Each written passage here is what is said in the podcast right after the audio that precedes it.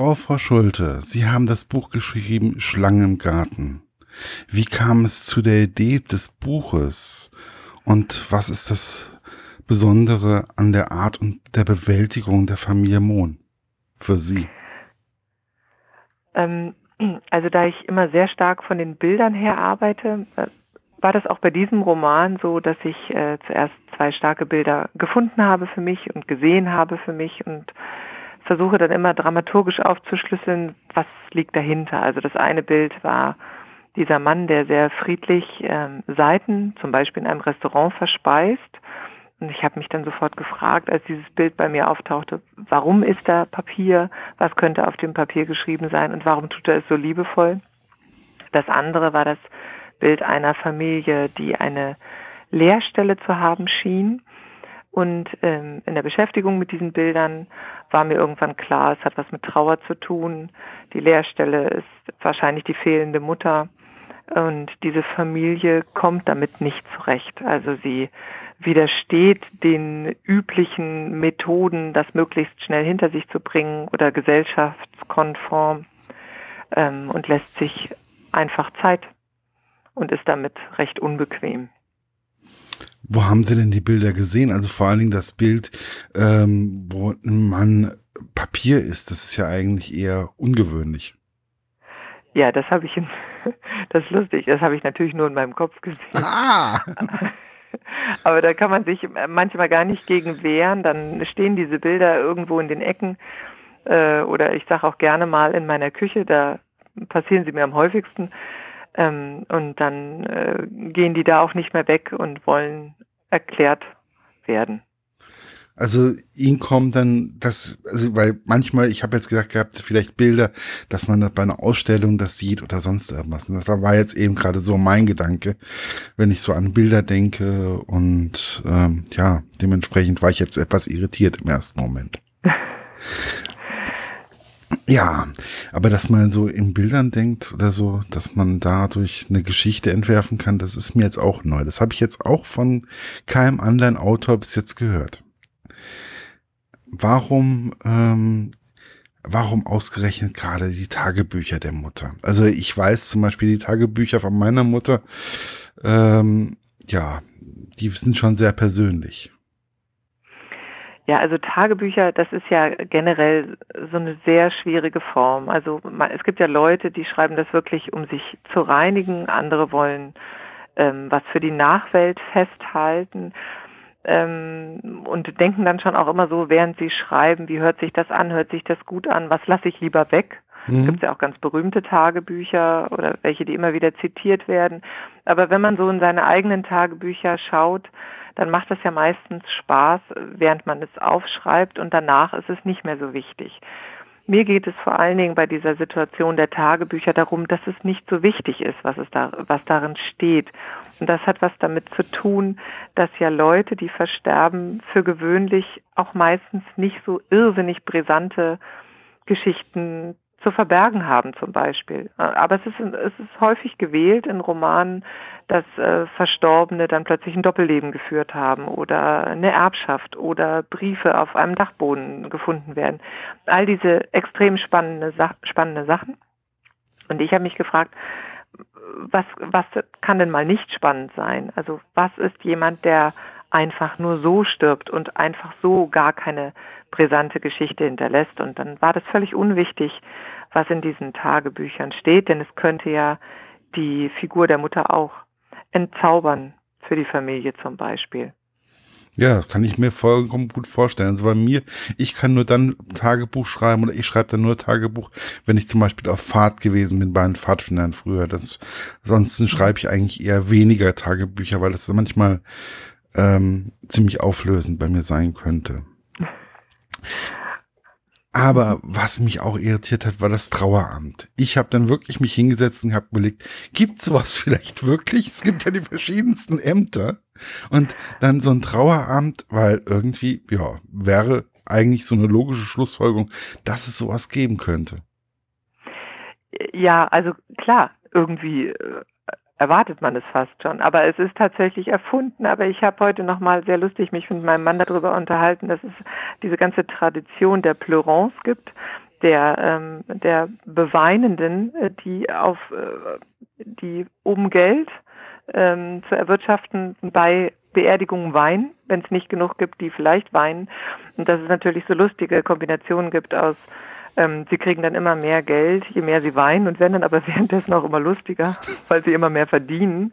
Also das ist zum Beispiel eine Geschichte, die, bei, die Kant erzählt. Aber bevor mir das überhaupt äh, geläufig wurde, hatte ich schon diese Idee zu dem Traueramt. Also einfach die Gesellschaft braucht funktionierende Mitglieder und dann ist Trauern einfach auch, steht allem im Weg was so an Funktion da passieren könnte. Also Schüler müssen funktionieren, Studenten müssen funktionieren, Arbeitnehmer haben zu funktionieren.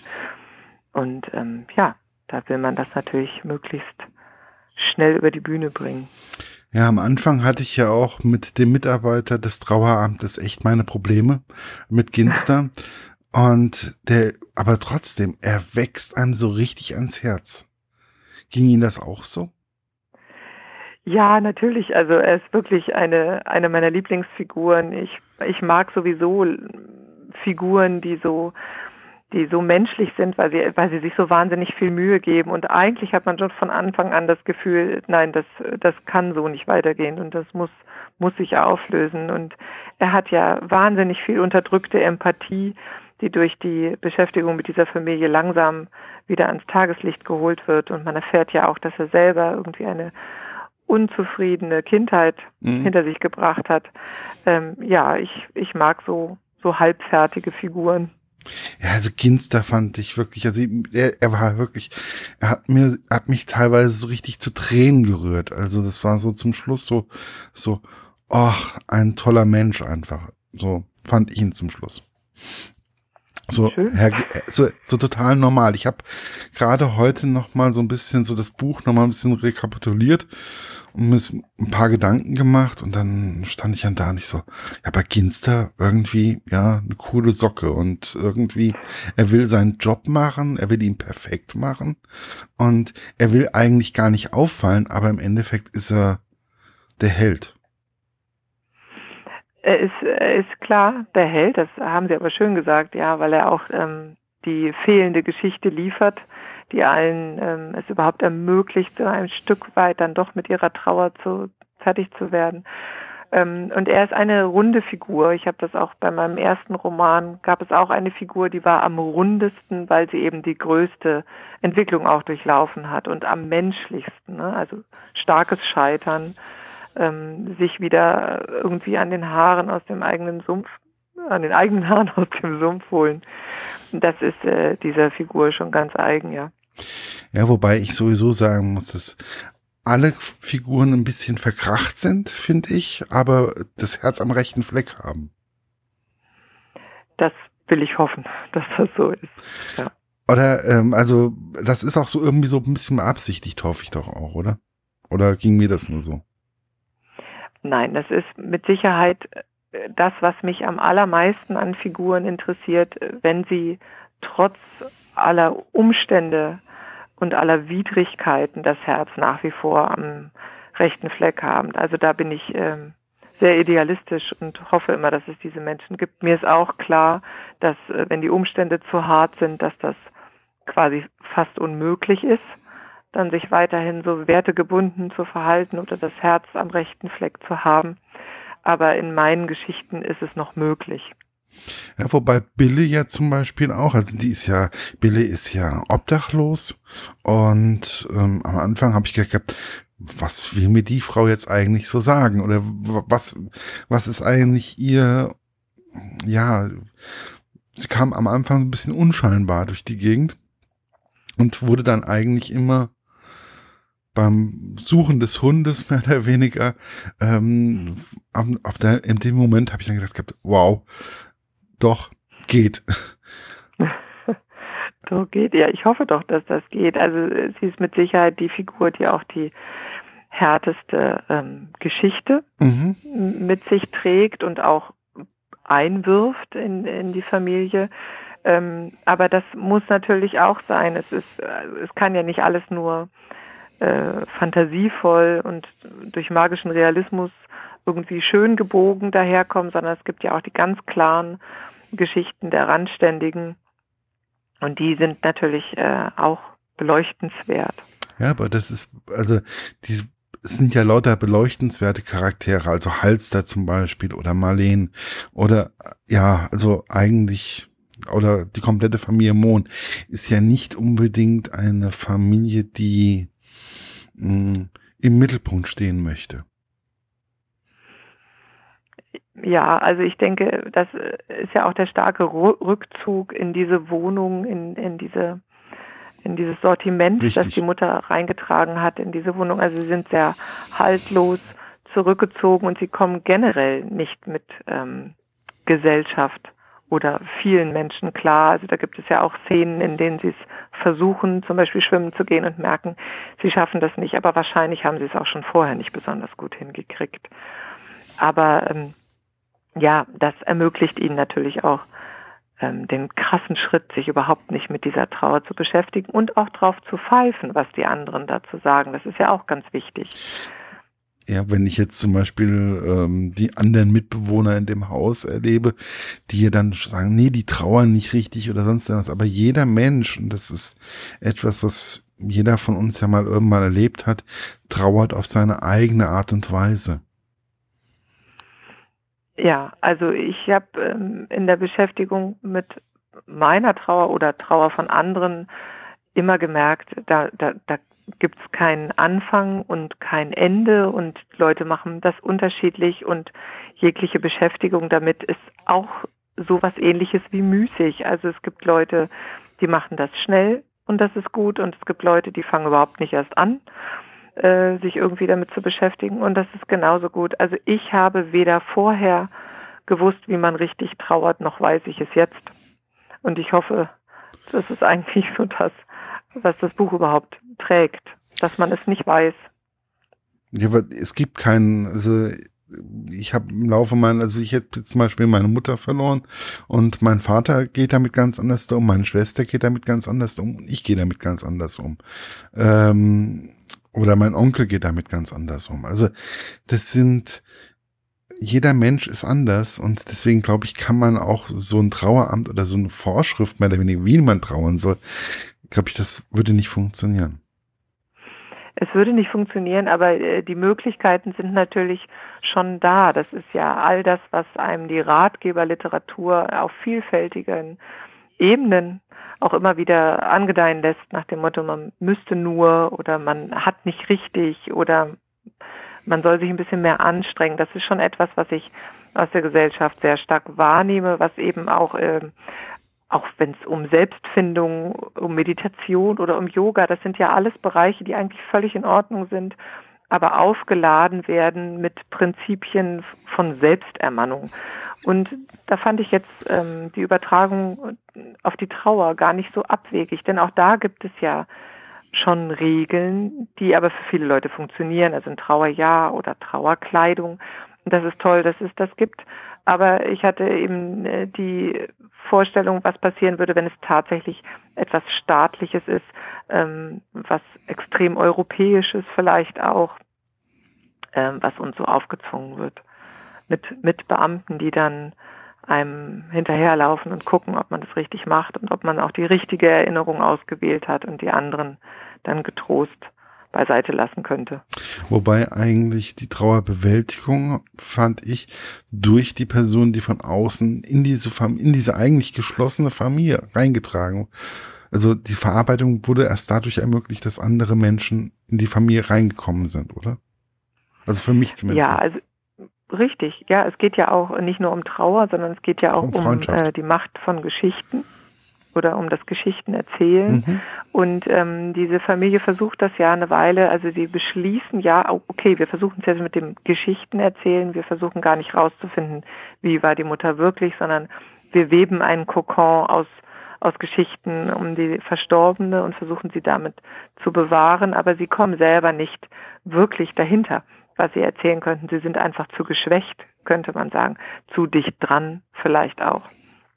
Und dann kommen die Personen von außen, die alle ja selber ein Päckchen zu tragen haben. Und die kommen dann mit äh, Ideen, auf die die Familie wahrscheinlich gar nie gekommen wäre. Und erst diese verrückten Geschichten, wo es um Drachen geht und um ja. Kellergefangenschaften und all diese Sachen. Erst die ermöglichen zu sagen, jawohl, weißt du was, die war eigentlich super, diese Frau. Die war eine Heldin. Und es ist dann völlig egal, ob das tatsächlich so stattgefunden hat oder ob das stimmt. Ich saß dann da erstmal ich so, kann das jetzt wirklich so gewesen sein? Oder was, wer spinnt sich da was zurecht? Oder, weil es ist einfach unwahrscheinlich schön und es geht einfach ans Herz, dieses ganze Buch. Und man muss es einfach von vorne bis hinten durchlesen, weil ansonsten verpasst man vielleicht auch etwas. Ja, das wäre ja schön. Ja, ich, also, also wenn man es lesen würde. Ich finde es einfach, also ich fand das jetzt zum Beispiel, also mit jeder Seite, die ich das mehr gelesen habe, desto weniger konnte ich es loslassen. Oh, danke schön. Das war so, das war einfach irgendwo, ich, wie gesagt, ich habe das heute nochmal so rekapituliert und auf einmal so, ich hatte auf einmal, mit ein bisschen Abstand ist es manchmal echt vorteilhaft, ähm, nochmal über ein Buch nachzudenken. Und da hat mir, es hat mir unwahrscheinlich viel für mein Selbstwertgefühl beziehungsweise für meine eigene Trauerverarbeitung einfach auch gegeben. Oh, das ist ein sowas schön. Jetzt weiß ich gar nicht, was ich sagen soll. Ja, Nehmen Sie es einfach danke. hin. Nehmen Sie es einfach ja, als danke, gegeben hin. Wie schwierig ist es eigentlich, über solche schwierigen Themen einfach auch zu schreiben? Wie schwer, lassen die einen dann auch nicht los oder wie ist es? Mm, also ich, ich fand es jetzt persönlich nicht so schwer, weil ich ja also zum einen eine Perspektive gewählt habe, die ich gut verkraften konnte. Also ich, hab, ich schreibe ja bewusst nicht über ein verstorbenes Kind oder meinen verstorbenen Mann. Mhm. Das hätte ich jetzt wahrscheinlich als sehr anstrengend empfunden. Also da jetzt so die Frauenfigur, also quasi mich auszuklammern, fand ich relativ einfach. Also weniger sentimental einfach. Mhm. Und das Thema an sich fand ich auch nicht schwierig, sondern notwendig. Also wenn sich dann einem das Thema aufzwingt durch so ein paar Bilder, die man hatte, dann ähm, finde ich es nicht schwer. Ich finde es dann eher unfair, wenn man diese Figuren im Stich lässt, die sich einem ja anbieten. Und dann muss man mit ihnen auch irgendwie umgehen als Schriftsteller. Wie ist das mit dem Umgehen? Wie geht man da mit solchen Figuren um? Also wie gehen Sie mit solchen Figuren um? Also ich versuche es immer fair und ich versuche immer gemeinsame Sache mit meinen Figuren zu machen. Also das heißt, Viele AutorInnen erzählen ja, dass sie ähm, das Gefühl haben, die Figuren sind im Laufe des Tages, haben sich weiterentwickelt und kommen dann zu ihnen und erzählen Geschichten. Und ich habe immer das Gefühl, die Figuren warten den ganzen Tag geduldig, bis ich Zeit habe. Und dann denke ich, wir machen gemeinsame Sache. Und dann muss ich auch fragen, ist es, ist es jetzt okay? Aber ich habe hab immer das untrügliche Gefühl, dass ich sie nicht ähm, verraten darf. Also dass ich sie zum Beispiel nicht, um einen bestimmten Effekt zu erreichen, mhm. ähm, umbringen darf. Ja. Das ist ja, oder schänden darf. Oder sie aufgeben darf auf der Hälfte des Buches, auch mit der, mit der Gefahr, dass einem dann Schwarz-Weiß-Malerei vorgeworfen wird oder Kitsch mhm. oder, oder, oder. Also da muss man sich vielleicht auch ein bisschen frei von machen und nicht gleich hören, was äh, eventuell dann im Nachgang darüber berichtet werden könnte. Ja, das ist ja sowieso immer bei Büchern. Ich finde es immer sehr, sehr schwierig, da eine Rezension oder eine allgemeingültige Meinung oder sowas, weil ich finde immer Bücher, Literatur, Gedichte, was auch immer, erzielen bei jedem, bei jedem Menschen ein anderes Gefühl ja, und treffen auf eine andere Stelle ganz, und auf eine andere genau. Zeit, klar. Die klingen ganz anders da und da sehen die Figuren ganz anders aus. Sie bewegen sich anders, dass sie riechen anders da, sie sind, ja, ne. Aber wie ist es jetzt zum Beispiel, wenn jetzt sich eine Figur auf einmal sagt, hier, ich verabschiede mich jetzt? Würden Sie sie dann gehen lassen? Also ich bin ein, ein großer Freund von Kill Your Darlings. Also ich mag das, ich mag das wirklich sehr, wenn mir angeraten wird, diese 50 Seiten, die sind zwar schön, aber irgendwie passen sie da nicht rein.